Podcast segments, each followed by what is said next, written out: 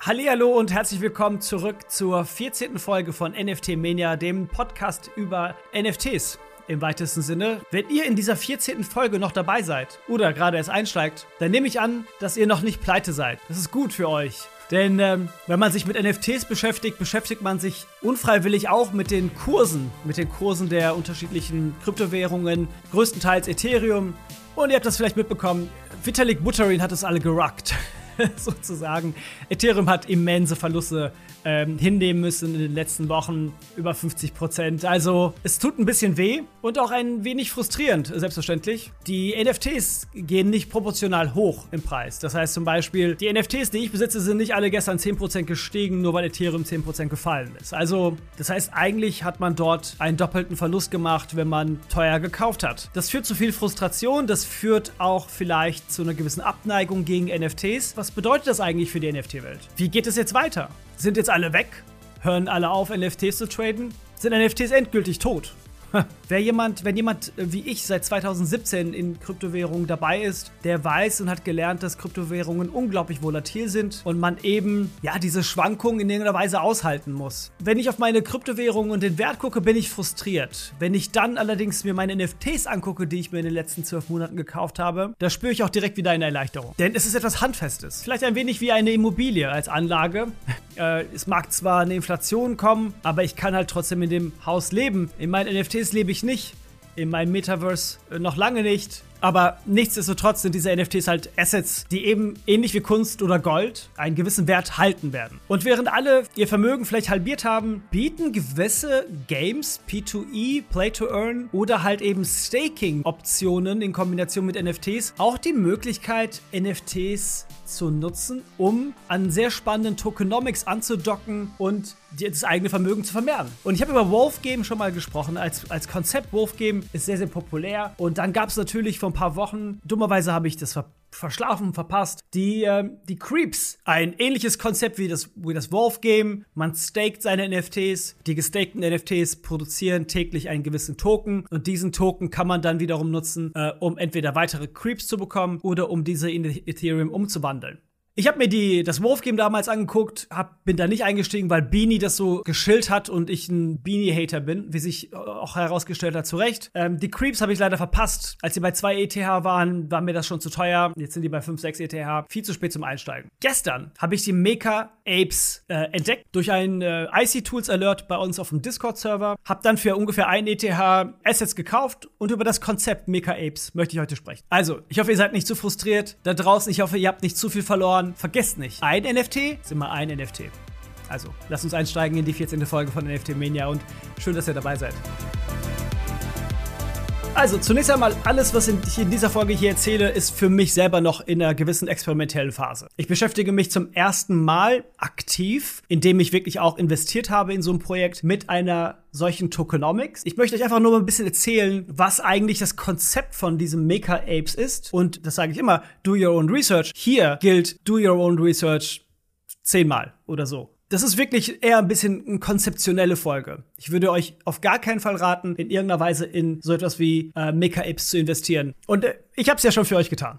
Also, ich bin gestern Abend auf dieses Konzept Meka Apes gestoßen und habe dann erst verstanden, dass es das sogenannte Ogreverse schon seit September gibt. Das Ogreverse ist ein NFT-Konzept oder ein NFT-Projekt gewesen, wo es im September schon den ersten Genesis-Drop gab. Und basierend auf diese Okas haben die dieses Mega, Mega Apes Game ähm, mit einer, mit einer Game Theory, mit einer Game Theorie zusammen aufgebaut. Das Konzept der Mega Apes ist, und das ist ganz lustig, es gibt einen Medium-Artikel, wo in aller Ausführlichkeit erzählt wird, was eigentlich diese diese Maker Apes sind. Es gibt eine Narrative, ja, Science-Fiction-Narrative, wieso es diese Ogres gibt und wieso es diese Maker Apes gibt und so weiter. Das kann sich jeder durchlesen. Für uns relevant heute ist, es gibt zunächst einmal eine Fabrik. In dieser Fabrik arbeiten sogenannte Robo-Ogres und diese Fabriken werden beschützt von den sogenannten Maker Apes. Das Interessante ist, die gesamte Tokenomics. Und hier wird es vielleicht ein bisschen kompliziert für diejenigen, die sich zum ersten Mal mit NFTs beschäftigen oder die auch nicht so viel Bezug zu Kryptowährungen haben. Ich hoffe, ich verliere euch nicht auf diesem Weg. Zunächst einmal muss man sich mit dem Thema Staking beschäftigen. Also, man kauft sich die NFTs, nämlich die Robo-Ogres, oder man kauft sich ein Meka-Ape. Es gibt 10.000, Pi mal Daumen, 10.000 Ogres und ungefähr 2.000 Meka-Ape. Diese Ogres und diese Apes haben unterschiedliche Funktionen. Man kann, nachdem man diese NFTs besitzt, diese NFTs staked. Das hat nichts mit Stake zu tun, sondern das hat was damit zu tun, dass man die an einen, durch einen Smart Contract bindet. Die Narrative ist, dass es eine Fabrik gibt. In dieser Fabrik produzieren diese Robo-Ogres jeden Tag 1000 OG-Token. Und für diese OG-Token, um diese OG-Token zu produzieren, muss man diese Robo-Ogres quasi in dieser Fabrik arbeiten lassen. Das heißt, man staked sie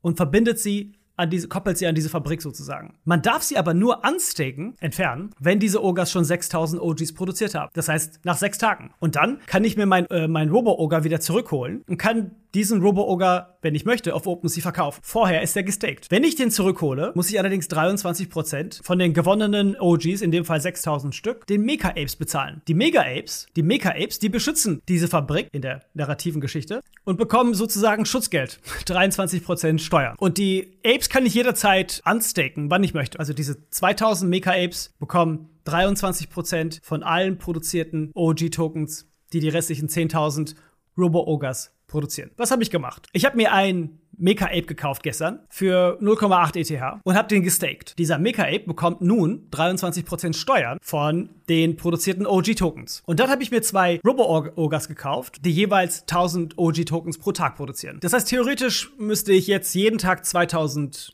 OG-Tokens bekommen und dann am Ende, wenn alle Leute ihre OGs claimen, bekomme ich wahrscheinlich erst nach dem sechsten Tag, dann so langsam äh, OG-Tokens für meinen Mecha-Ape durch die unstaked Tokens. Es gibt noch eine Menge anderer Aspekte, die relevant sind. Es gibt noch den zweiten Token DMT, mit dem man zum Beispiel seinen Oker upgraden kann. Jeder Oker fängt als Scrap Scout an, wird dann ein Garbage Compactor, Factory Worker und später ein Executive Bot. Aber um dahin zu kommen, muss man Upgrades machen und die kosten DMTs. 100 DMT kosten aktuell ungefähr 0,18, 0,19 ETH. Also allein das Upgrade dieses Okas würde mich ungefähr 0,8 ETH kosten. Ich kann aber auch meine OGs die ja meine, meine Okas selber produzieren, später nutzen, um anhand dieser OGs die Upgrades zu machen. Es gibt zum Beispiel auch die Möglichkeit, zwei Mecha-Apes zu besitzen und diese Mecha-Apes dann in einen Super-Mecha umzuwandeln. Dort hat man die Chance, einen Mega-Mecha M3 zu bekommen, der proportional von dem Text 3,6% mehr bekommt als der normale Mecha-Ape. So, seid ihr noch da? macht das überhaupt alles Sinn? Und wieso, wieso macht das jemand? Ab hier kommt die Game Theory rein. Und es wird natürlich sehr spekulativ. Das ganze Konzept beruht ja auf eine eine, eine Game Theory, dass sowohl die OG-Tokens als auch die DMT-Tokens weiter fluktuieren und dass das Interesse da ist, weiter OGs zu kaufen, zu halten und DMTs zu kaufen, um Upgrades zu machen oder andere Funktionen freizuschalten. Das heißt, die gesamte Economy basiert auf zwei Tokens, die NFTs und quasi das gesamte In-Game Theory des Stakens. Gleichzeitig muss auch Ethereum, frisches Geld quasi in das Projekt reinfließen, in den Smart Contract reinfließen als Funding, damit das überhaupt alles funktionieren kann. Klingt wie ein Ponzi. Solange diejenigen, die das Spiel aufbauen, nicht abhauen, ist es kein Ponzi. Dann ist es nur ein Spiel. Und das Spiel hat seine gewissen Regeln. Das heißt, im weitesten Sinne entscheidet die Masse, ob dieses Game und ob dieser Token und ob diese Tokenomics, die da dran hängen, überhaupt am Ende was ausschütten oder nicht. Auf eine gewisse Weise ein Abbild der kapitalistischen Gesellschaft, könnte man zumindest argumentieren. Angebot und Nachfrage. Allerdings ja, es gibt hier die große Gefahr, dass diejenigen, die den Smart Contract haben und eben die ganzen DMTs und OGs haben, also die Erfinder des Spiels, theoretisch alle ruggen können, indem sie alle Ethereum, die eingegangen sind, einfach aus dem Funding rausholen. Große Gefahr. Aber wenn sie es hinbekommen, und das ist ja erst Level 1, quasi in dem Roadmap, Daraus wirklich ein langfristiges Spiel zu machen mit einer eigenen Metaverse, mit einem eigenen, mit einer eigenen Economy, ähnlich wie vielleicht Sandbox, dann hat das schon wiederum einen ganz anderen Aspekt. Wirtschaftlich gesehen, aus meiner Investition betrachtet, sieht es aktuell so aus, als wäre die Wirtschaftlichkeit gegeben. Status quo, wohlgemerkt, ganz wichtig. Wenn man anfangen kann, die eigenen Okas zu unstaken und alle fangen an, die angestakten Okas und OG-Token zu verkaufen, dann wird natürlich der Wert der OG-Token massiv fallen. Und da wird es abzuwarten sein, ob Leute anfangen zu unstaken und zu verkaufen oder ob sie sagen so, nee, das ist irgendwie interessant, ich lasse sie gestaked und behalte meine Token. Und es ist natürlich die Frage, ob immer mehr Leute in das Konzept oder in das Spiel reinkommen und das Spiel quasi mit ihren Ethereum und so weiter befüttern. Und die wichtigste Ebene ist, was kommt dann? Es gibt nämlich weitere Ebenen. Das ist erst das erste quasi Level des ganzen Games und da wird es abzuwarten sein, was alles noch quasi in dieses Spiel reinkommt. Inflationäre Mechanismen, Burn-Mechanismen, quasi weitere Staking-Mechanismen, Motivation, Incentives, Upgrade-Tokenomics äh, und so weiter. Es gibt einige Leute, die sehr, sehr viel Geld mit solchen Games im weitesten Sinne verdient haben. Und für mich ist es zunächst einmal unabhängig von dem kommerziellen super spannend zu sehen, wie so eine Tokenomics-Struktur aufgebaut wird, wie die Smart Contracts aufgebaut sind, wie ich bestimmte Sachen staken, unstaken kann, wie bestimmte Transaktionen stattfinden. Ich finde das technologisch und inhaltlich sehr, sehr interessant. Man lernt halt am meisten, wenn man selber mitspielt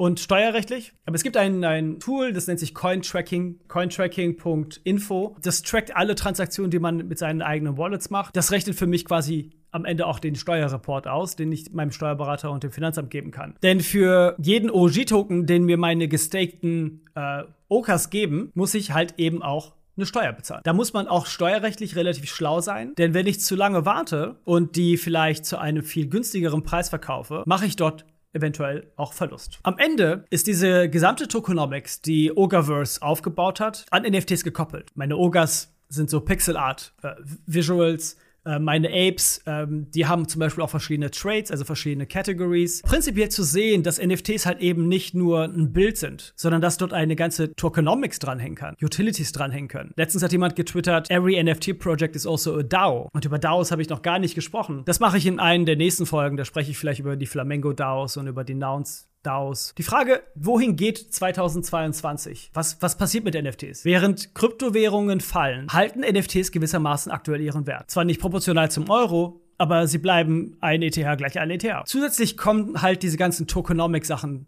und Aspekte dran, die wirklich noch am Anfang stehen. Axie Infinity hatte letztes Jahr mehrere tausend Prozent Gewinn. Auf IMX gibt es ähnliche Projekte. Es gab, es gab das Wolf Game, es gab die, äh, die Creeps. Jetzt spreche ich aktuell über die Okaverse. Es wird noch weitere ähnliche Projekte geben im Laufe des Jahres. NFTs sind Brands im weitesten Sinne. Collectible-Projekte sind alles Brands. Ihr habt mit Sicherheit mitbekommen, dass Adidas jetzt nun was mit Prada macht. Mercedes-Benz und die G-Klasse haben gestern einen, einen Drop auf Nifty Gateway gemacht, unter anderem mit Marco Mori, der das so. Also die große Frage aktuell, mit der ich mich natürlich beschäftige in der Zeit, wo Kryptowährungen fallen, was bleibt uns übrig? Wohin geht die Reise 2022? Was passiert, wenn Ethereum auf 1000 Dollar fällt oder auf, zurück auf 600 Dollar fällt? Bezüglich der Ogaverse äh, halte ich euch euch gerne auf dem Laufenden. Gerne bei uns auf dem Discord. Kommt vorbei. Das sind mittlerweile einige NFT-Enthusiasten und interessierte Leute. Wir haben jetzt vor, letzte Woche auch so ein, so ein Formular eingeführt, wo man Projekte, die man selber entdeckt, einfach reinschmeißen kann und ich gucke mir die auch an und wir, wir sprechen darüber. Ich bewerte die so ein bisschen aus meiner Perspektive. Man bekommt, man kann den Scout-Titel bekommen. Wir haben die Cyclops, die, die rauskommen werden in den nächsten Wochen. Ich finde, das ist ein großartiges Projekt. Wir haben die, die Women Hackers Club, was wir mit ne, in der Kollaboration mit, mit Gisam Winter zusammen auf die Beine stellen. Also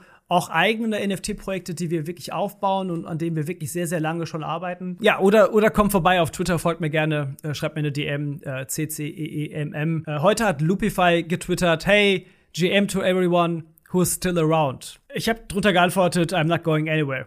Und so ist, glaube ich, einfach meine Einstellung zu dieser Community. Ich glaube, es ist eine gute Zeit, sich mit NFTs zu beschäftigen. Es ist immer eine gute Zeit, sich mit Sachen zu beschäftigen, wenn es ein bisschen ruhiger ist, wenn der Hype ein bisschen abflacht. Und ich habe das Gefühl, das ist gerade so ein Momentum. Nicht, dass die Projekte nicht ausverkaufen, nicht, dass unbedingt Sachen nicht äh, immer noch unglaublich gehypt werden. Hate Beasts, oh mein Gott, Hate Beasts. Leute haben 7, 8 ETH bezahlt für diese Hate Beasts. Wer auch immer, also ganz ehrlich, der hat doch den Verstand verloren. Wer 7, 8 ETH für so ein Hate Beast bezahlt. Ah. Aber das ist wiederum eine andere Diskussion und darüber können wir gerne bei uns im Discord sprechen. Was ich auch einführen möchte ab dieser Woche ist ein Twitter Spaces, mittwochs um 19.30 Uhr dass wir eine deutschsprachige kleine Twitter Spaces Community aufbauen. Da gibt es schon einige, die das auch machen und da kann man sich auch nochmal absprechen und ja, gegenseitig austauschen. So, ich hoffe, ihr habt äh, ein bisschen was in diese sehr ja, interessante andere Perspektive in der Welt der NFTs gewinnen können durch diese Folge. Ähm, freue mich, dass ihr noch dabei seid und ich wünsche euch allen eine äh, wunderbare äh, Woche. Macht's gut, bis bald.